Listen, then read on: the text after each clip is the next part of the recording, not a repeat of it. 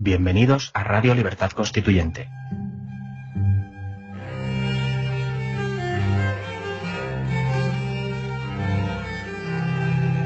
Están escuchando Los Florilegios Diarios de Trevijano.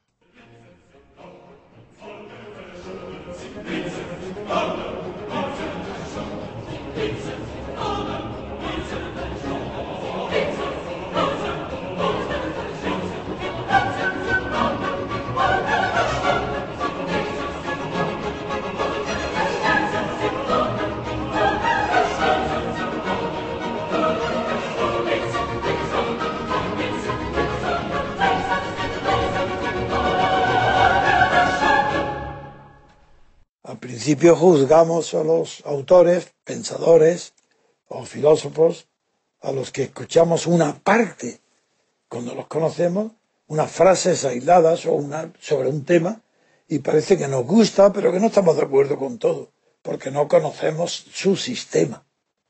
Pero son muy pocos los pensadores y filósofos que tengan una concepción global de un sistema de poder, de un sistema político, pero poquísimo.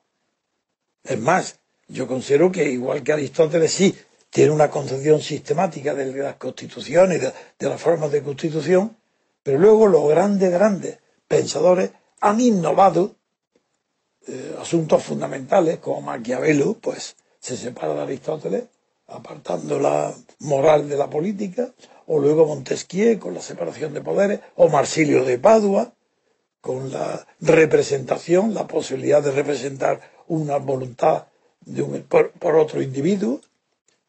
Todos estos temas aparecen en una conexión histórica tan grande, tan genial, tan profunda, que es muy difícil encontrar a alguien que pueda luego sintetizar todos esos fragmentos de pensamiento en un pensamiento sistemático.